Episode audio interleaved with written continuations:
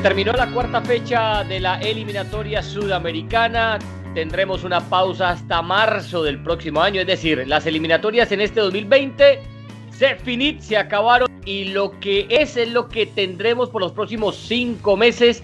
Algunos técnicos tambaleando, otros afianzándose en sus puestos, pero lo cierto es que es una eliminatoria de locos. Lo cierto es que hay un equipo como Colombia que quedó muy mal parado, que sufrió una catástrofe, una derrota bochornosa en Quito y una selección ecuatoriana que cada vez se pinta mejor. Mucho que hablar, mucho que debatir, mucho que conversar, mucho que analizar. Señor Juan Fernando Mora, espero que usted tenga su cartapacho listo, que tenga las ideas organizadas, porque esto va a estar bueno y va a estar muy, muy sabroso para hablarlo. ¿Cómo está, Juan Fernando?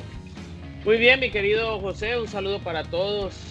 Eh, respetuoso abrazo, gracias por la compañía. Sí, yo creo que al final la pasión que sentimos por este deporte morirá de último, ¿no? Eh, respetando ideas y conceptos, pues siempre la pasión va a quedar viva en este deporte.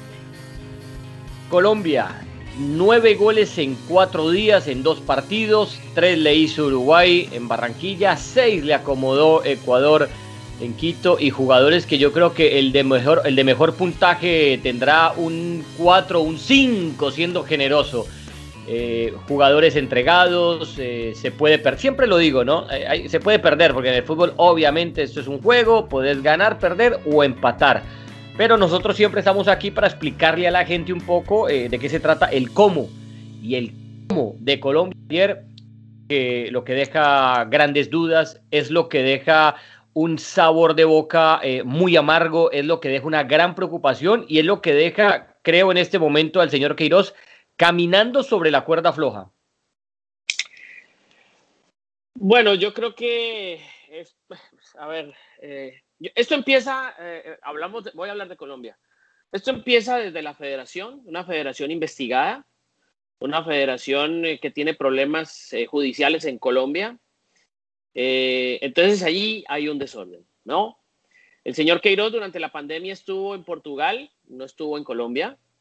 Llegó solamente hace pocos eh, días antes del inicio de la eliminatoria a hacerse cargo del equipo.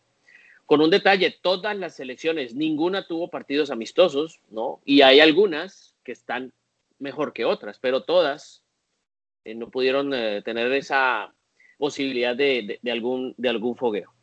Ahora, me hablas eh, de un triunfo de Venezuela, de un empate mm, eh, forzado ante Chile y de eh, un equipo que ante Uruguay y sobre todo ante Ecuador era un equipo de muertos ambulantes, un equipo de zombies.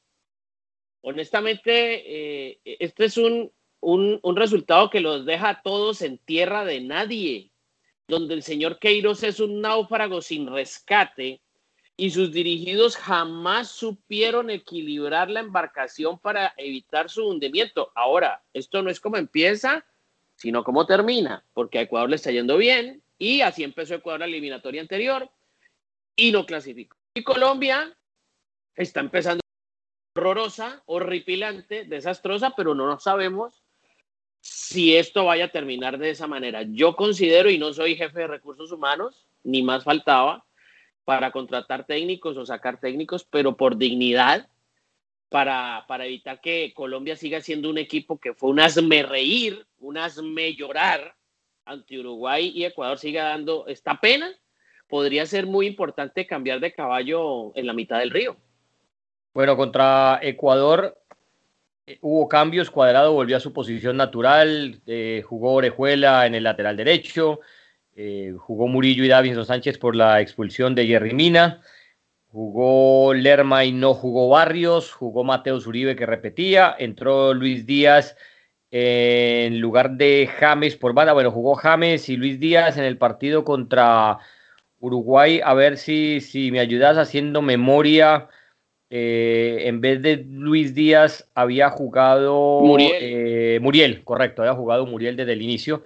Entonces, esos fueron los cambios eh, de, de, Queiroz para, para este partido. ¿Y por qué te leo la nómina, Mora? Porque si me decís Colombia tuvo cinco jugadores suspendidos, que Cuadrado, James, Duan Zapata y un par más no pudieron porque tenían problemas del coronavirus o porque se lesionaron o porque estaban lesionados eh, o porque estaban suspendidos, perdón, esto y lo otro. Eh, uno dice, bueno, sí, perdió, no, no puede perder Colombia contra Ecuador de esa forma, pero perdió, pero es verdad que el equipo estaba disminuido por muchas bajas. Pero ese no es el caso, bonita. Esta es la mejor Colombia que hay. A ver, ¿qué jugador de lo que hay? Vamos con la alineación esta de, eh, que utilizó contra, contra Ecuador. La pareja de centrales son Jerry Mina y Davinson Sánchez, ¿no? Jerry Mina no jugó porque, porque fue expulsado y venía de un partido desastroso y viene de ser suplente en el Everton. O sea, tampoco es que Mina iba a cambiar las cosas. Eh, ¿quién te, a ver, ¿quién te falta? Está cuadrado. No jugó Barrios porque Barrios no, terminó jugando, pero no fue titular porque su partido contra Uruguay fue desastroso. Pero si vos me decís acá que no, que es que faltó Falcao, Falcao ya sabemos que es suplente de Dubán Zapata pero no hay un jugador que uno diga, no, es que a esta selección le hace falta estos jugadores que Queiroz no ha mirado, no ha convocado. Entonces diría uno, ah, bueno, hay esperanza porque Queiroz se casó con algunos, quizás ahora recapacite y empiece a utilizar los que no ha llamado. Pero a ver, más allá, te digo yo un nombre, de Borré que merece una convocatoria.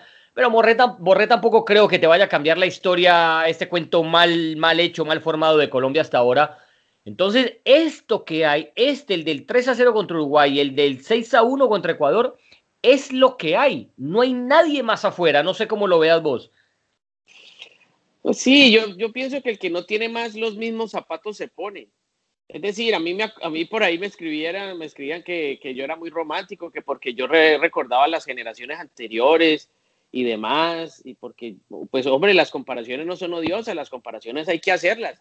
Y por lo menos esa última generación de Valderrama, Redín y toda esa, toda esa playa de jugadores, hombre, también perdía pero es que había el liderazgo, había sangre en la cara, le ponían alma, le ponían espíritu competitivo a esto, combativo si se quiere, ¿no? Y, muchos de ellos no estaban en Europa y no eran multimillonarios, ni mucho menos, pues el único que estaba en esa época era, era el señor Valderrama. Bueno, ahora tenemos una eh, generación de jugadores, casi todos en Europa, multimillonarios, que hicieron Obviamente yo no le voy a negar a nadie una muy buena presentación en Brasil, una presión decorosa, decente en el Mundial de Rusia, pero es que de la historia no se puede vivir. Y esto hay que ratificarlo cada 24 horas. Y, el fallecido eh, técnico colombiano, eh, Uribe, lamentablemente el jugador de fútbol es una raza.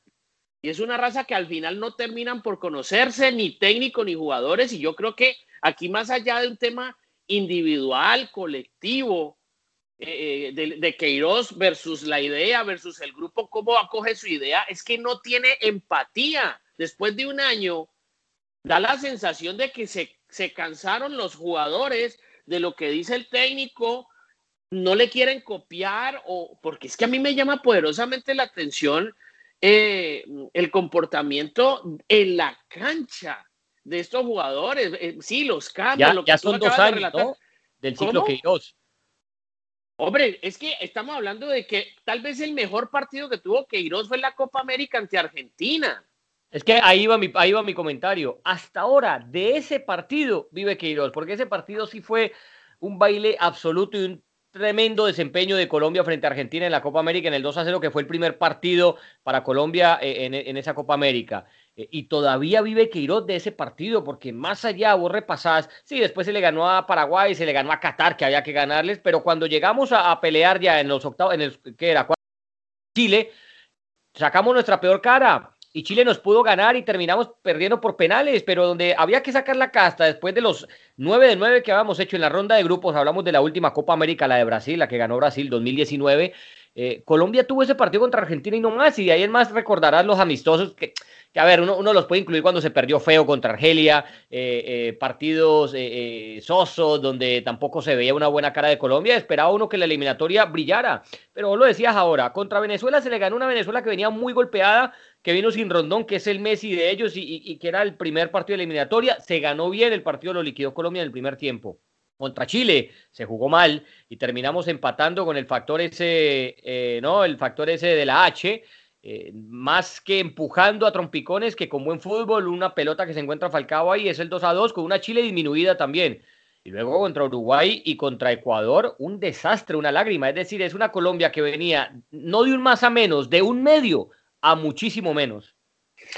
El Coco Basile dijo alguna vez que cuando los entrenadores ganan son rubios y de ojos azules, cuando pierden pues son lo más feo del planeta, ¿no?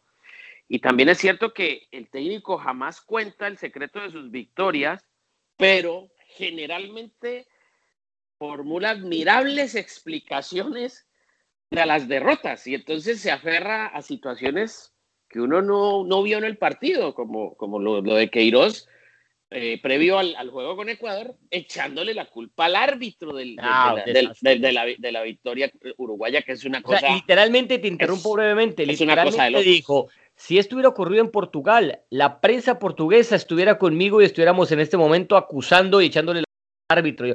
Eso, Queiroz, ¿cómo vas a comparar? O sea, ¿cómo vas a decir que contra Uruguay perdiste con el árbitro, por Dios? A ver, a ver, yo, yo personalmente he aprendido en esta profesión, gracias a mis maestros en Colombia. Yo soy periodista y no soy foca, como las focas de los circos. O de, que aplauden que, que hay que estar aplaudiendo todo lo que dice la gente para que lo consideren a uno colombiano o anticolombiano. A mí me parece que el señor James Rodríguez no tendría por qué ser convocado más por ahora. ¿No?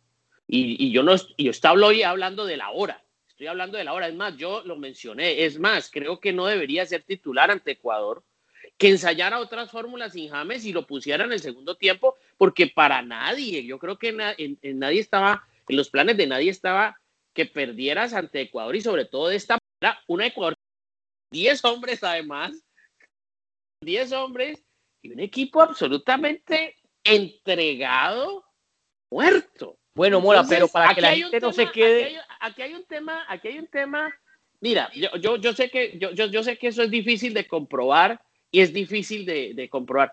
Que los jugadores le hagan la cama a un entrenador o a un, o a, un técnico, eso es muy complicado de comprobar, sobre todo porque hay jugadores de mucho prestigio que no quieren feriar su carrera en procura de no ir a un mundial, porque ir a un mundial te da prestigio y obviamente eso es muy importante deportivamente hablando, pero es muy curioso y a mí sí me llama poderosamente la atención los últimos dos partidos, el comportamiento en la altura y en el calor de Colombia, donde no corrieron, no compitieron, no se entregaron. Eso a mí me llama poderosamente la atención. Es que, es que esa yo no la compro, es por eso, por, porque, hombre, ¿qué jugador no va a querer ir a un mundial? Yo sé que es sospechoso el partido de los dos partidos de Colombia, sobre todo el último, muy sospechoso, pero eh, si uno le pone un poco de lógica, va a decir, hombre, James, ¿cómo no va a querer ir al mundial? Dubán Zapata, ¿cómo no va a querer ir a su primer mundial donde puede ser titular? Eh, Muriel, ¿cómo no va a querer ir a un mundial? Cuadrado, repetir, o sea, eh, Davinson, todo esto, eh, no, sé, a ver, esto tiene mucho más de fondo, de cosas que uno no se puede explicar. No, por eso, yo pero te quería detener en, un momento en algo que dijiste, porque para que la gente nos escuche y dice, nada, pues que esto, esto es muy fácil, que saquen a este, que saquen al otro y que saquen a todo el mundo, que se vayan todos, y, ah, eso es fácil decirlo, pero yo te pregunto a vos, Juan Fernando Mora, vos decís que James no debe jugar, ¿no? Y es tu opinión y la venís manteniendo desde hace rato, ni, o sea, ni siquiera jugar, eh, no jugar, que ni siquiera sea convocado, pero yo te pregunto, vos, Juan Fernando Mora, sacas a James o sacas a los que tengas que sacar, ¿con qué equipo colombiano jugarías vos en marzo, digamos, o si mañana te tocara enfrentar ya a Brasil? Es que todo es tan cambiante, José, que no lo sé, pero yo hubiese intentado con Cardona. Es que, eh, eh, eh, es más, hay un jugador en Colombia como Duan Vergara, llámelo a ver qué pasa. Es que ese tema de que no hay. No hay vos sacarías a James por llamar a Duan Vergara. No, yo a James loco.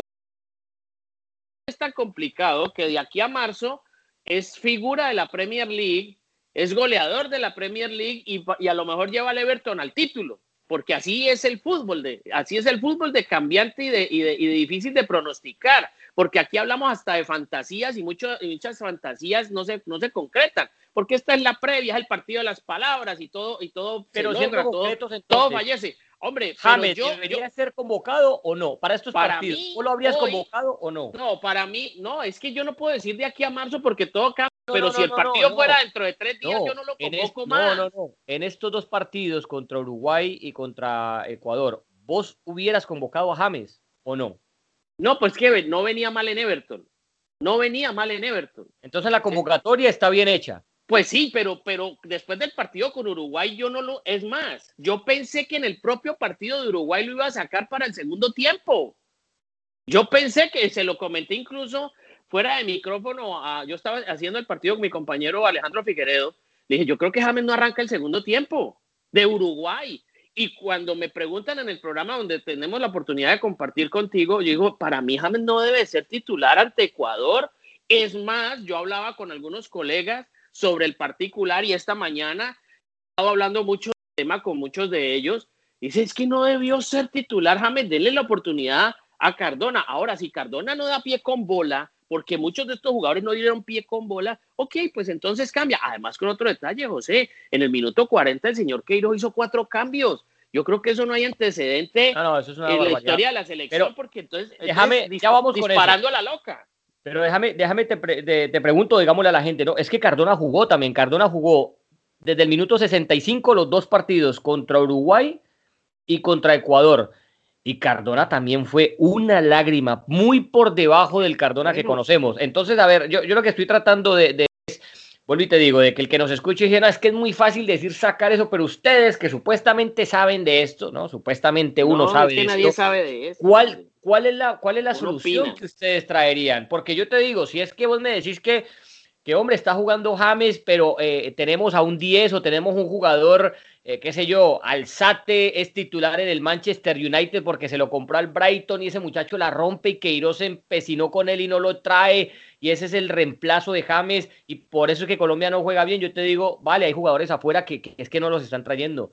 Pero a Cardona, que es el que pedimos cuando no, eh, ya no está Quinterito, porque se fue a jugar a China y se olvidó ya de las grandes ligas, entonces está entre James y Cardona, ¿no? Para el creativo. Pero Cardona también jugó y lo hizo muy mal. Entonces aquí es donde yo me pregunto también para ponerse uno en los zapatos de, de, de Queiroz, aquí para excusarle un poco, dice, bueno, si no, me, si no me sirvió James, no me sirvió Cardona, ¿a quién más me invento? ¿A quién más traigo? Entonces el problema es él. Ah, puede ser. Eso, eso puede ser una salida. Puede que los dos hayan pues jugado tal mal porque el problema es Queiroz. Es que, la, es que esa es la salida más fácil. La salida más fácil es, es lapidar al entrenador. Y a veces, y a veces no es tan, yo no digo que él no tiene responsabilidad, es tan culpable como los propios jugadores, pero hay muchos jugadores que también tienen que asumir su responsabilidad. Ah, ¿Cómo así? Aquí no se puede excusar a nadie. A nadie se, se puede, por eso hablo desde la propia federación hasta abajo. Y tendría, entonces, si el problema, por eso digo, si el problema es de comunicación y de empatía, de sinergia entre técnico y jugadores, pues entonces simplemente es cambiar la escoba cambiar la escoba es traer otro entrenador con una nueva idea. Hombre, ya nos pasó. Bolillo empezó un proceso, Bolillo sale del proceso por un problema personal. Traen a Leonel Álvarez, creo que Leonel Álvarez dura dos partidos e inmediatamente asume el señor Peckerman. Y a partir de Peckerman, que trajo otras ideas, otro tema, otro trabajo, que unos dicen que sí trabajaba, que no trabajaba, que problemas negociando jugadores con un jet, no sé qué. Bueno, se fueron a dos mundiales. Se fue a dos mundiales con el señor con, muchos reparos y tal. Bueno, entonces, entonces yo a lo que voy es, José, yo creo que entonces hay que cambiar es de, es de director de orquesta. Listo, y te hacer pregunto. Unas modificaciones en la orquesta también, dependiendo del nivel. Sí o no. Vos hoy sos el, el, presidente o sos ejecutivo de la Federación Colombiana de Fútbol. Vos en la, en la reunión que tengas decís, señores, mi voto es para que Queiroz siga o se vaya. No, para mí se va. Para mí se va y no soy, no tengo que, yo no lo contrato, ni le pago, ni soy jefe de recursos humanos, ni nada. No, es una pero opinión, es, que opinión nomás. Pero es que en el fútbol, José, hay un tema muy difícil, muy difícil. Los números como jueces. Los números como jueces.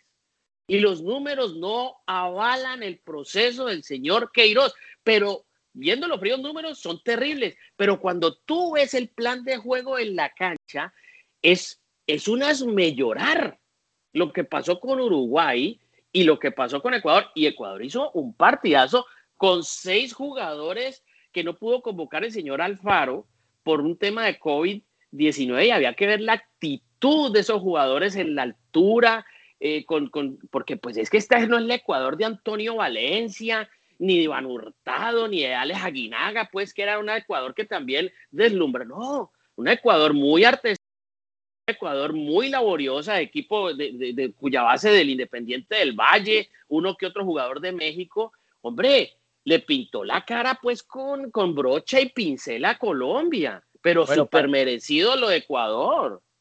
Para vos entonces, eh, Queiroz debe irse. Yo comparto, yo creo que en estos meses que hay son, queda diciembre, queda, bueno, queda lo que falta de noviembre, queda diciembre, queda enero, queda febrero y a comienzos, creo que es a comienzos de marzo la, la, la siguiente fecha, la quinta. Yo creo que hay un buen lapso eh, para buscar a alguien más. Te diría que, ojo que el tema de Rueda está complicado en, en Chile. Y yo te aseguro que si Reinaldo Rueda mañana sale de Chile, ese será el próximo entrenador de la selección Colombia porque en Colombia lo quieren, los directivos lo ven con buenos ojos. Eh, mm. muchos se preguntan de Osorio. Eh, Osorio por alguna razón no terminó bien con Atlético Nacional y Osorio no es bien visto por los dirigentes. Osorio es resistido también por gran parte de la hinchada en Colombia. Pero sin, sin meternos en quién llega y en quién no, yo sí creo que es un buen momento ahora, señor Queiroz. Eh, a ver, no hay ciclo, señor Queiroz que soporte y menos un ciclo de selección donde los partidos son tan pocos, porque por ahí si sos un club, puedes, como hay tantos partidos y, las, y los campeonatos son tan largos, por ahí puedes recomponer el camino, pero en selección no. Eh, y que te hagan nueve goles en dos partidos en un lapso de cuatro días, yo creo que no hay ciclo, no hay entrenador que soporte una cosa de esa. De pronto, si sos una selección que estás acostumbrado a no ir a mundiales y que tomaste este proceso o la clasificatoria de este mundial para eh, formar jugadores, para ir haciendo un proceso pensando en el Mundial que viene. Pero, pero para Colombia que es obligatorio, es, perentorio, es una obligación ir a los mundiales de fútbol, eh, competir sobre todo, eh, estos resultados lo dejan muy mal parado, la verdad. No, no, tiene, no tiene cómo justificar la Federación Colombiana, el señor Quirós, eh, que lo dejen y que lo aguanten. Y más porque la gente ya se, lo va a tener en sí, ya, ya, ya lo va a tener entre, entre ceja y ceja, ya no convence su idea, eh, ya cualquier otro resultado negativo va a traer mayores secuelas y, sobre todo porque los jugadores parecen no copiarle o no entenderle la idea. Esa selección Colombia de los dos últimos partidos, eh, incluso del partido contra Chile, es una selección descuadernada, que parece que no tuviera un norte claro, que parece que hoy se juega una cosa y mañana otra, que cuadrado, Benita Pame aquí después, y después salíme de, de, interior y después de extremo y después te pongo arriba. O sea, es una cosa, eh, eh, no sé, es como que si, si la cabeza está confundida, así juega Colombia. Colombia está confundida porque la cabeza está confundida. Y vos hablabas lo, del, lo de los cambios de, de los cinco, cuatro cambios a falta de cinco minutos para que terminara el primer tiempo. Eso, eso es de colegio. Eso lo hacía uno en, los equipos del barrio de uno, ¿no? De, del potrero. allá ves, ahora salí, salí que está muy malo. E, entran, entran cuatro, salen cuatro, entran cuatro. Eso, eso es una, te digo, a mí, yo haciendo el partido, me pareció vergonzoso eso. Yo a veces tengo la teoría que muchos técnicos dan instrucciones claras, pero como que no son escuchadas. Yo a veces también tengo la teoría de que el técnico habla claro muchas veces y que el jugador mm, a veces sí, a veces no, como que le entra y le sale. Yo pongo muy en duda lo de Rueda, honestamente, de que vuelva a llegar a Colombia por conocimiento de causa, lo digo. No, no, no, no, no, no expresaría que no se llegue a concretar ese escenario, pero yo lo veo difícil, honestamente lo veo muy difícil. Y tengo un candidato, a mí me encantaría Ricardo Gareca. Si el Gareca sale de Perú, que lo, que lo, que lo traiga a Colombia. Me encantaría Ricardo Gareca, pero creo que todavía tiene, tiene cheque en blanco con Perú por todo lo que ha hecho Ricardo con Perú. Me parece un, un buen entrenador. Perú está en muy buenas manos con Ricardo Gareca, pero si en caso tal en Perú pasa algo y Gareca se queda sin trabajo, yo sé que Argentina lo va a buscar y, y, yo lo propondría inmediatamente, como me has dicho, que me vista de, presidente de la federación. A mí me encantaría poder contratar a Ricardo Gareca. Bueno, ya que hablaste de Perú, vamos a hacer un cambio de frente. Creo que lo de Colombia ya está dicho, está analizado. Em, en el caso de Perú también una situación muy difícil. Perú en este momento es colista junto con Bolivia de las eliminatorias. Ambos tienen un punto, no han ganado ningún partido.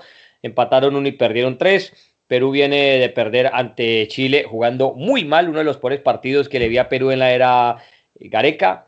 Perdió contra Argentina, la mejor versión de Argentina que hemos visto. Eh, no sé si en esos cuatro partidos o quizá lo podemos llevar eh, más allá y decir que es la mejor, el mejor partido de la era Scaloni.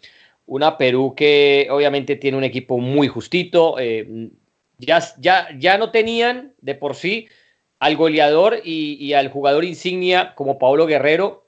Y contra Argentina se le sumó la baja del segundo jugador más importante que para mí Renato Tapia. Y, Perú lo sintió. Eh, más allá de una jugada polémica, de pronto un penal que pudo ser o no, de una jugada creo que fue de Oreja Flores, eh, eh, fue no, de Cueva, fue de Cueva, una pierna estirada de Armani. Más allá de eso, Perú no, mm, hizo muy poco en el partido, no inquietó la portería de Armani.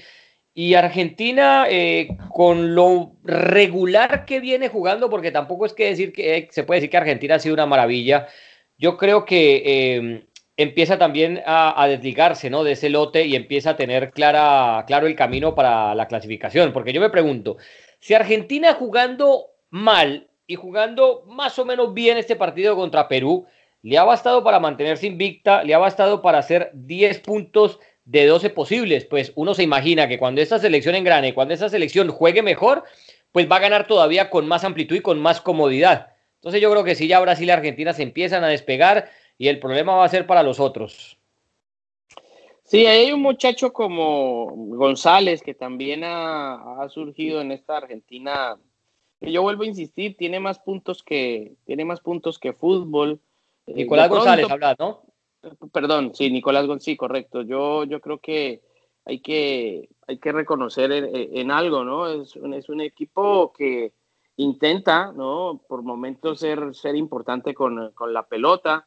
Por ahí vi un poco más contagiado a Lionel Messi eh, de una manada de jugadores que... pero no le quiere entrar a Messi, ¿ah?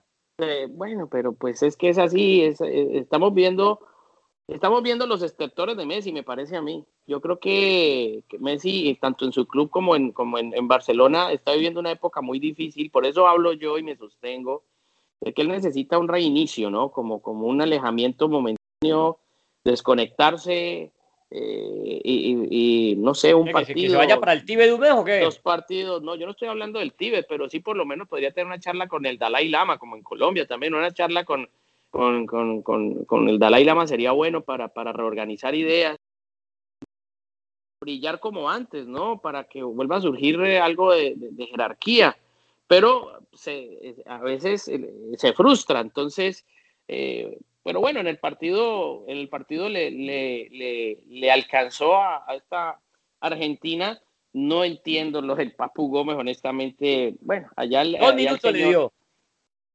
allá el señor es que es increíble, allá el señor Scaloni con su tarea, pero es que ese es, ese es un gregario del equipo. Yo creo que lo demuestra en Italia y podría ser un hombre valioso, pero pues una cosa dice el burro y otra el que lo arrea, diría mi, mi santa abuela Clementina. Entonces, una cosa es lo que nosotros estemos pensando y otra es lo que Pablo Aymar, Walter Samuel, Leonel Scaloni y todos los asesores en Argentina estén eh, vislumbrando con relación al trabajo de, del Papu Gómez, pero sí, ahí va Argentina, una, una eliminatoria, digamos, decente, nada brillante, diría yo, eh, en el equipo de Escalón. No, no, de acuerdo, nada brillante. Y en, en Perú, em, es que uno mira, a ver, le, le, criticaban a Gareca que por qué utilizaba tanto a Ruidía, ¿no? Porque que no tiene más, ¿no? Es lo mismo que decimos de Colombia, es que no hay, no hay uno que esté brillando por fuera y que no lo estén llamando, ¿no? Hombre, Perú tiene a Pablo Guerrero, que va a seguir siendo importante hasta cuando tenga 45 años, porque es que no hay más. Ruiz Díaz es lo que más se le acerca y, no ha dado pie con bola en la selección. Y ahora llamaron a la Padula, que uno dice, hombre, uno, uno de la Padula simplemente por esta convocatoria a la selección peruana, porque su mamá es peruana y porque hace rato lo querían traer.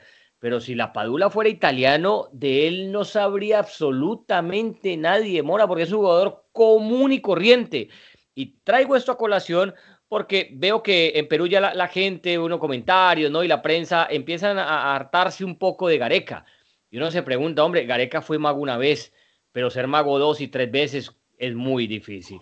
El fútbol es de los jugadores, el fútbol es de tener equipo de fútbol y Perú tiene un equipo de fútbol, pero cuando necesitas ese plus del jugador diferente, pues no lo tiene, porque en este momento Oreja Flores no es el mismo de hace cuatro años, Cueva no es el mismo de hace cuatro años, de pronto Tapia sí mantiene el nivel, por ahí eh, todavía eh, mantiene, mantiene un nivel, pero Trauco, por ejemplo, eh, suplentísimo en el Sanetien, y, seguir revisando la nómina, Aquino y, seguir, y André Carrillo que juega en el fútbol árabe, que también es chispazos y es de los más importantes, eh, pero esto es de jugadores y cuando no los tenés, pues ocurre esto. Sería, sería muy, no sé si la palabra es desagradecido, pero yo sí vería eh, con mucha extrañeza que Perú decida, eh, a raíz de estos malos resultados, cerrar y cortar de cabeza el ciclo Gareca.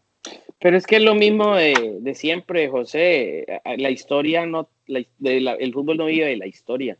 Esto es cada 24 horas. Esto hay que ratificarlo siempre. E, es, es injusto, suena difícil, pero es así. Y entonces se exigen resultados hoy. Yo recuerdo leyendo hace poco un escrito sobre la diferencia entre entrenador y técnico. El entrenador decía, vamos a jugar, el técnico decía, vamos a trabajar. Entonces el técnico de hoy entonces trata de fomentar la improvisación, trata de controlar la libertad, elevar al máximo el rendimiento de los jugadores, pero más que todo están obligados a convertirse en atletas. Entonces hoy mm, vemos, vemos equipos que están más preocupados por correr, eh, eh, ser intensos en la marca, pero poco juego, poco juego de decir como asociémonos, que eso fue lo que nos admiró tanto del tema, del tema Guardiola con, con ese Barcelona desde el último tiempo. Yo, primero vamos a jugar y después nos vamos a preocupar, claro, combinando lo otro, pero primero vamos a jugar. Entonces sí, lamentablemente a Gareca, como al técnico Rueda, como al propio Queiroz, y que de pronto al profe Alfaro, uno que va a saber, oye, hoy todos son luna de miel en Ecuador, pero mañana los resultados vienen en contra y qué. Entonces también, también se va a pensar exactamente lo mismo porque el fútbol se nutre de toda esta histeria también. ¿No? de los resultados. Y vuelvo a decir, si hay algo implacable en, el deporte de, alta competencia, en el fútbol son los números. Y si los números y los resultados no se acompañan con el buen juego, pues seguramente te van a determinar de tu futuro profesional. Bueno, hablar, de los números, ¿no? Y para Colombia, y que esta, esta eliminatoria es una cosa de locos, ¿no? A Colombia, a pesar de ese mal resultado, le convino que Chile perdió con Venezuela y que Paraguay no le pudo ganar de local a Bolivia porque lo de Chile también es extraño. Mira que no pude ver ese partido porque estaba haciendo al mismo tiempo el de Ecuador, pero me senté a hablar con Pablo Mariño que, que, comentó ese partido y le, le, pregunté, Pablo, ¿y qué pasó? ¿Jugó tan mal Chile? Y me dice, para nada. Venezuela encerrado atrás, Chile atacando y, y con una efectividad tremenda de Venezuela, que dos que tuvo y fueron los dos goles con los que terminó venciendo a Chile. Me dice que Chile tampoco fue una maravilla como lo, lo, pudimos, lo pudimos ver en el partido contra Perú, que Chile le gana con dos goles de Vidal, pero pues tampoco es una Chile, como hablaba vos de Argentina, que, que no es eh, eh, nada del otro mundo, ¿no? No es esa Chile de hace unos años que era una Chile muy contundente. Pero así todo, mira, fui perdido allá contra Venezuela, que es un rival al que todo el mundo le estaba sacando los puntos y que creo que en la cuenta de todos está siempre ganarle a Venezuela porque había comenzado muy mal, por los problemas del país, por esto y lo otro, porque también el recambio le ha costado y, Venezuela consigue sus primeros tres puntos y después vas a ver el partido de Paraguay y resulta que le va ganando a Bolivia, Bolivia le da vuelta o lo remonta y termina casi pidiendo tiempo y empatando Paraguay eh, para sacar un punto Bolivia que tampoco tenía en el bolsillo, porque lo de Paraguay es extraño, ¿no? Paraguay se le crece a los grandes, se le hace más fácil empatarle o ganarle a los Uruguay, a los, para, a los Argentina, a los Brasil, pero cuando le toca contra los chicos de la tabla se complica. Y es, lo que viene dejando a Paraguay últimamente sin mundiales. Sí, yo creo que el, eh, eh, Chile lo he dejado porque primero Chile nunca había perdido de visita en eliminatorias a Venezuela. O sea, tuvieron, tuvieron que pasar 11 partidos y 41 enfrentamientos para que Chile perdiera en tierra venezolana por eliminatoria. Y eso es que en la eliminatoria pasada, Morita, le hizo 4, le ganó 4 a 1. Por eso. Entonces, claro, pero entonces volvemos a lo mismo, la generación, la generación que tiene Chile es una generación veterana y obviamente eso exige condición física y muchos de, estos grandes jugadores ya no tienen la condición física de hace cuatro años, de hace ocho años atrás. Entonces eso también va cobrando, te va cobrando factura, ¿no? A, los Vidal, a los Alexis Sánchez, a los Bocellur, a los Aranguis, a toda esta gente, claro, muy buena, muy, muy gloriosa, pero también, también hay otros que vienen atrás y los equipos como Venezuela, que es un equipo joven, pues sí, resguardado y muy, muy atento a cualquier error, pues eso fue. Aprovechó eh, el técnico Peseiro, organizó ciertas cosas que le funcionaron y le dan al traste al plan de juego del técnico Rueda. Ahora, lo de Paraguay es aferrado a Ángel Romero. Ángel Romero es el goleador de ese equipo. Y no es que uno le vea tampoco a Paraguay, uno, uno a Paraguay, eh, el Berizzo se ha tenido que amoldar a la idiosincrasia paraguaya. Es un equipo, es un equipo eh, eh, aguerrido. aguerrido, esa es la palabra, guerrero. Es, es un equipo guerrero que si puede, hace gol. O sea, ese es como el famoso Atlético de Madrid. Si gana 1-0, ya goleó Paraguay. ¿Por qué? Porque los jugadores que uno diría podrían dar el paso para algo más no, no revientan todavía. No, no, no, no, dan esa necesidad de pensar, hombre, esta Uruguay puede meter dos y tres goles por el estilo de juego que tiene. Y yo entiendo que el paladar de, de Berizzo es bastante importante en ese sentido, que quiere jugar bien, salir bien, con bloque alto, líneas juntas, todo lo que hacen los técnicos de hoy en día. Pero pero Paraguay, Paraguay aduce como de, cierta, de cierto freno de mano como para explotar mucho más. Y lo peor, no saber administrar la ventaja de una victoria.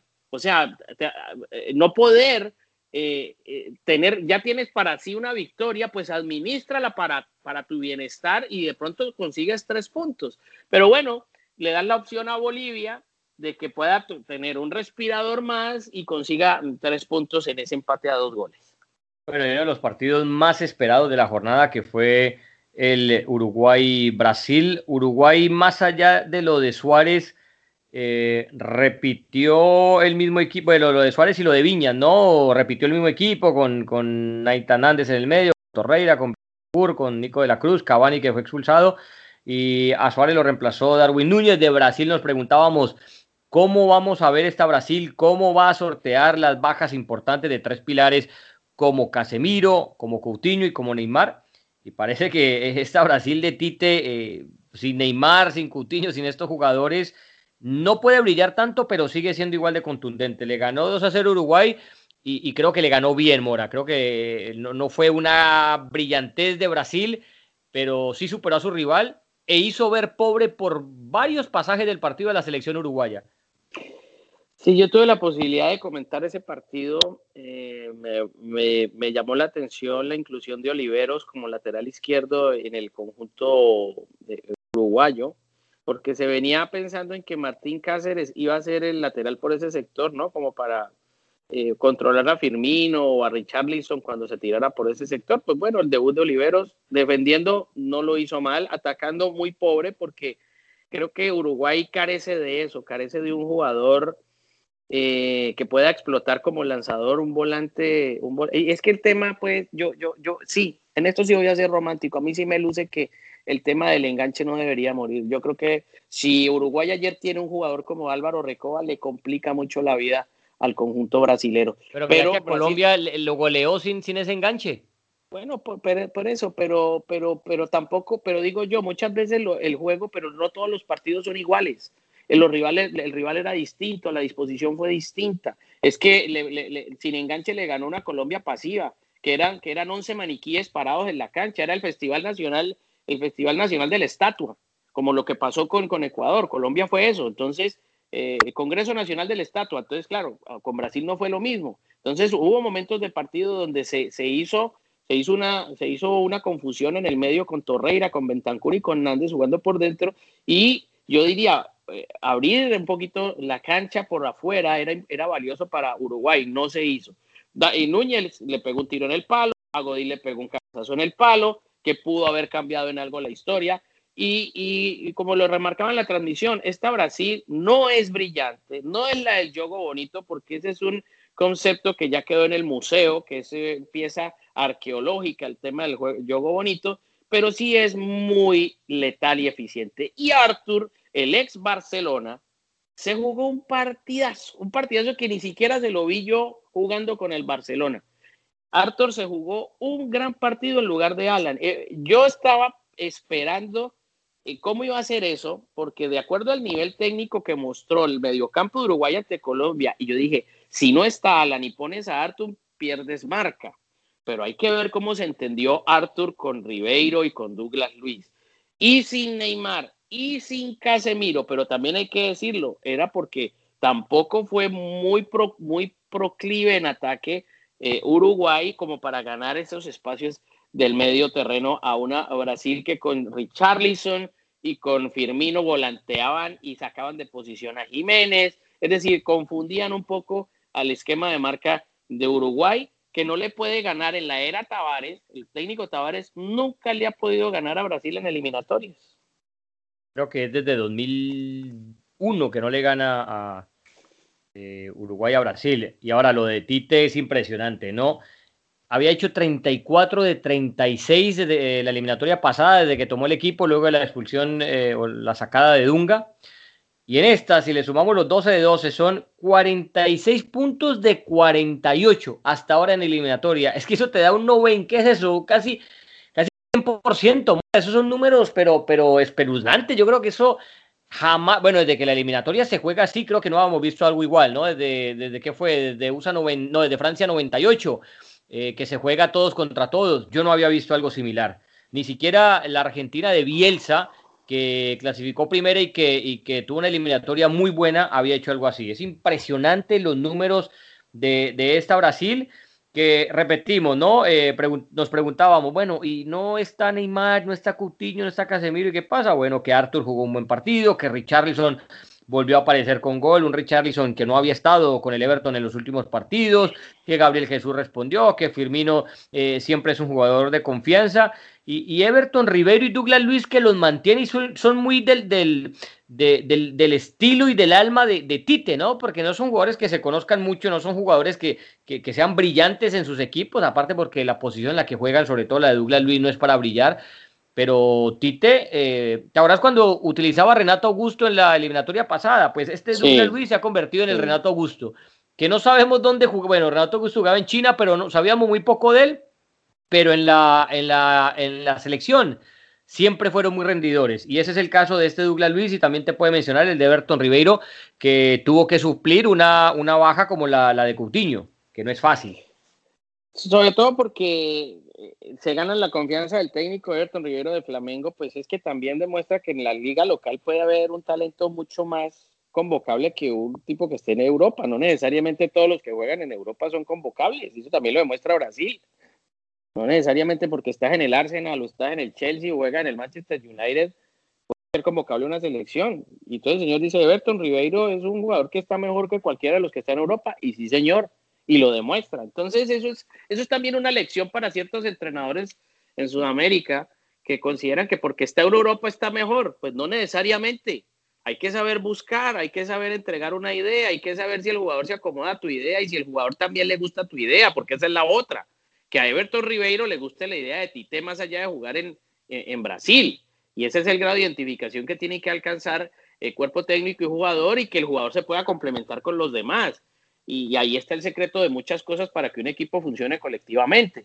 Entonces, eh, yo vuelvo y digo, esta es una Brasil eficiente, eficaz, letal. Incluso uno lee hoy las crónicas de ciertos diarios en, Brasil y, ellos todavía sienten que este equipo futbolísticamente puede dar más porque por momentos se le pierde la pelota, revienta la pelota y eso no lo perdona el brasilero. Eso no lo perdona el brasilero y critican a Tite por eso. Es que ahí vamos. Es una campaña perfecta, pero, pero también a Brasil, Brasil es como cuando decíamos en el Barcelona, o yo lo mencionaba en un podcast aquí, José, Barcelona no solo es ganar, sino jugar bien y encantar. Entonces, Brasil tiene esa, esa huella digital que es imborrable y será per se. No solamente tienes que ganar, sino encantar. Además de eso, con todo y que lleva 12 de 12, pues hay prensa en Brasil que dice, no, hasta Brasil debe mejorar en su juego porque no encanta, porque es que es así no es, por cómo vamos a reventar la pelota, porque por momentos eso pasó con Uruguay. Bueno, en este momento la tabla de posiciones entre el cuarto que es Paraguay y el octavo que es Venezuela, apenas hay tres puntos de diferencia, o sea que esto está en juego, esto volvieron a revolver y más allá de Brasil, Argentina, de pronto Ecuador, aunque Ecuador también hay que tomarlo con pinzas porque recordemos que eh, el, 12 de 12 de la, eliminatoria pasada o 13 de 15, si lo querés llevar hasta la fecha y después se vino abajo, hay que esperar. Lo cierto es que Brasil y Argentina se empiezan a desprender y que Paraguay, Uruguay, Chile, Colombia y Venezuela ahí están eh, apenas separados por seis puntos. Venezuela volvió a tomar vida y si repasamos cómo viene la próxima jornada. Eh, a ver, la saco por aquí que la, tenía. La próxima jornada de Conmebol que sería en marzo, ya te digo exactamente, eh, sería para el jueves 25 de marzo, algunos partidos jueves, otros viernes, se va a jugar, ojo, ¿ah? Argentina-Uruguay. Partidazo también para ver si Argentina mantiene el nivel mostrado ante Perú y si Uruguay se puede eh, reponer de esa derrota en casa contra Brasil. Bolivia-Perú, yo creo que aquí es un partido donde el empate los deja a los dos eh, más muertos que vivos, donde aquí tendría que haber un ganador y donde Perú tiene que ir a ganarle, creo que va a ser todavía por primera vez ganarle eh, a Bolivia en la altura de La Paz. Chile contra Paraguay, también un partido eh, de equipos necesitados más por el lado de Chile, que si le llega a ganar a Paraguay, Paraguay con ese empate contra Bolivia lo va a dejar eh, también eh, fuera de los cuatro. Colombia contra Brasil, una Colombia... perdóname. sí. No, te iba a decir, el señor Queiroz en la rueda de prensa dice ayer que vamos a mejorar en la próxima fecha. ¿Vamos a mejorar ante Brasil? ¿En serio? y, si es que está, ¿no? Y si es que dirige él. Porque eso te iba a decir, Colombia-Brasil, no sabemos si Colombia de pronto con un nuevo entrenador. Pero es que, a ver, es que él dice, vamos a mejorar en la próxima fecha. A ver, a ver. Ah, son palabras sin sentido, porque ¿cómo, aseguras que puedes mejorar? Bueno, por eso es que la fórmula del éxito no existe. A lo mejor, imagínate, el fútbol, el, fútbol en la previa de Chile-Venezuela, yo pensé, no tiene cómo ganarle Venezuela a Chile, le ganó.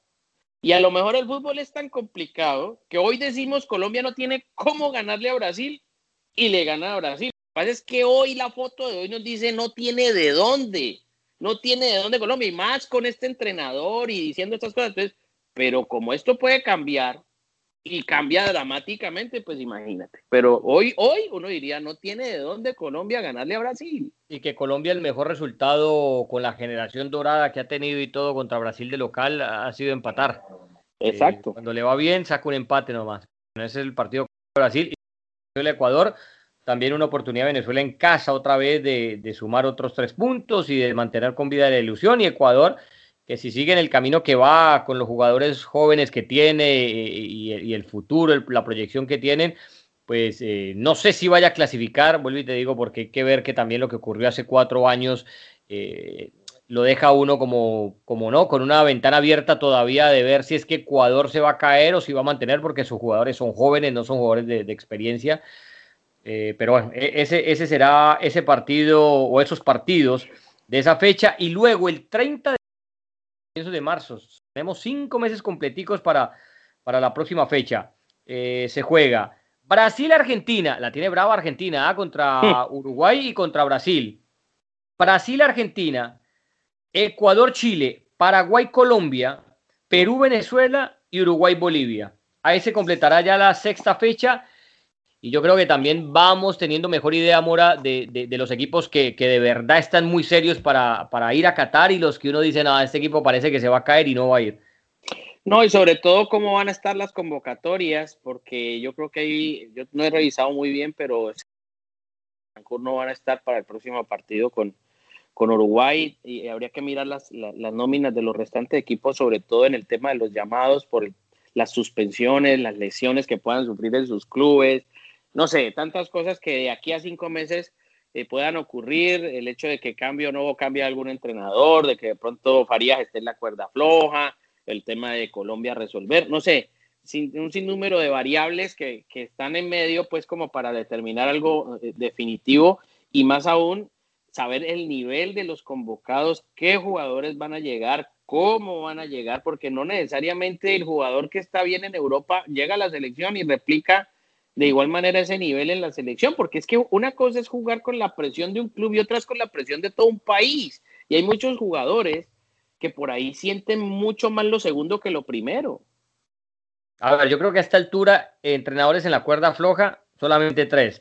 Creo que el empate de Bolivia de visitante va a mantener a, Faría, ¿no? Y también que, también dirán los, no, poniéndose la mano en el corazón, ¿qué, ¿qué entrenador puede levantar una selección como la de Bolivia donde Moreno Martín sigue siendo la gran figura, ¿no? Pero en el caso de Chile, rueda sobre la cuerda floja. en el caso de Perú, por lo que he escuchado, parece que Gareca estaría también sobre la cuerda floja, apenas un punto de 12 posibles.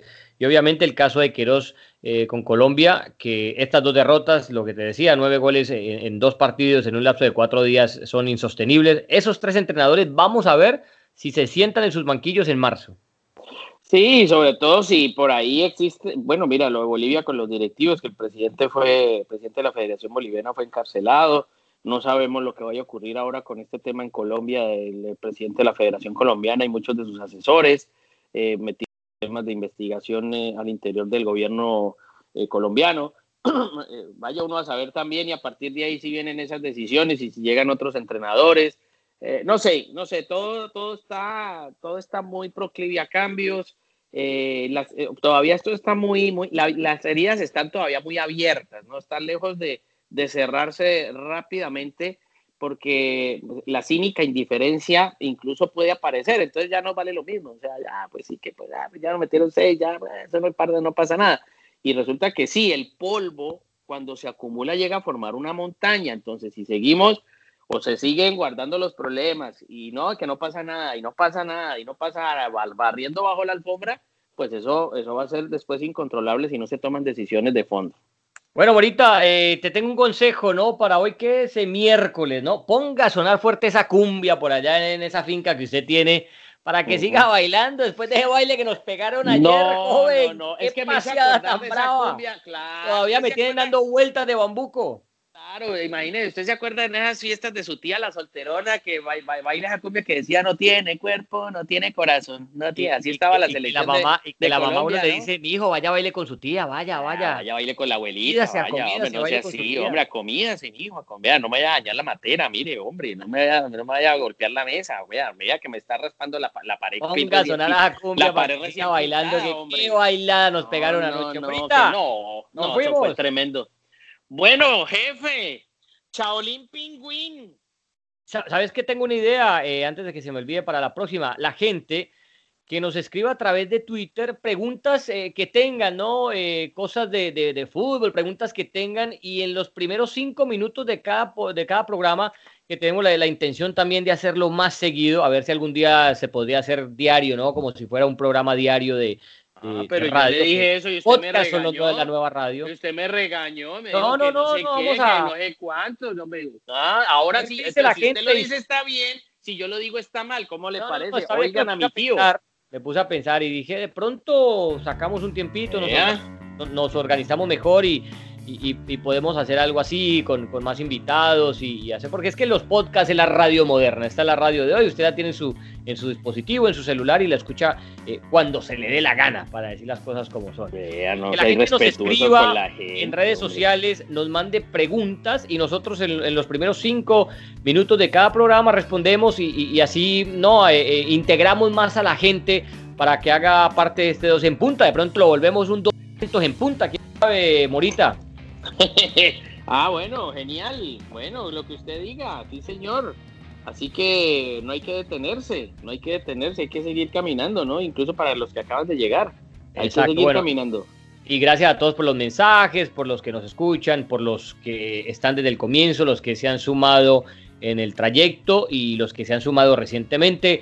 A todos muchas gracias. Aquí estamos siempre como para hacer algo eh, entretenido y también si tienen sugerencias en cuanto a temas que les gustaría que debatiéramos, sin ningún problema, todas las ideas son eh, bienvenidas. Ya saben que nos pueden escuchar en, todas las aplicaciones, estamos en, en, iTunes, estamos en TuneIn, estamos en Spotify, en todo lado.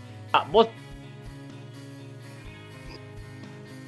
usted, sale usted peinado aerodinámico, sí señor, ahí lo veo yo a usted.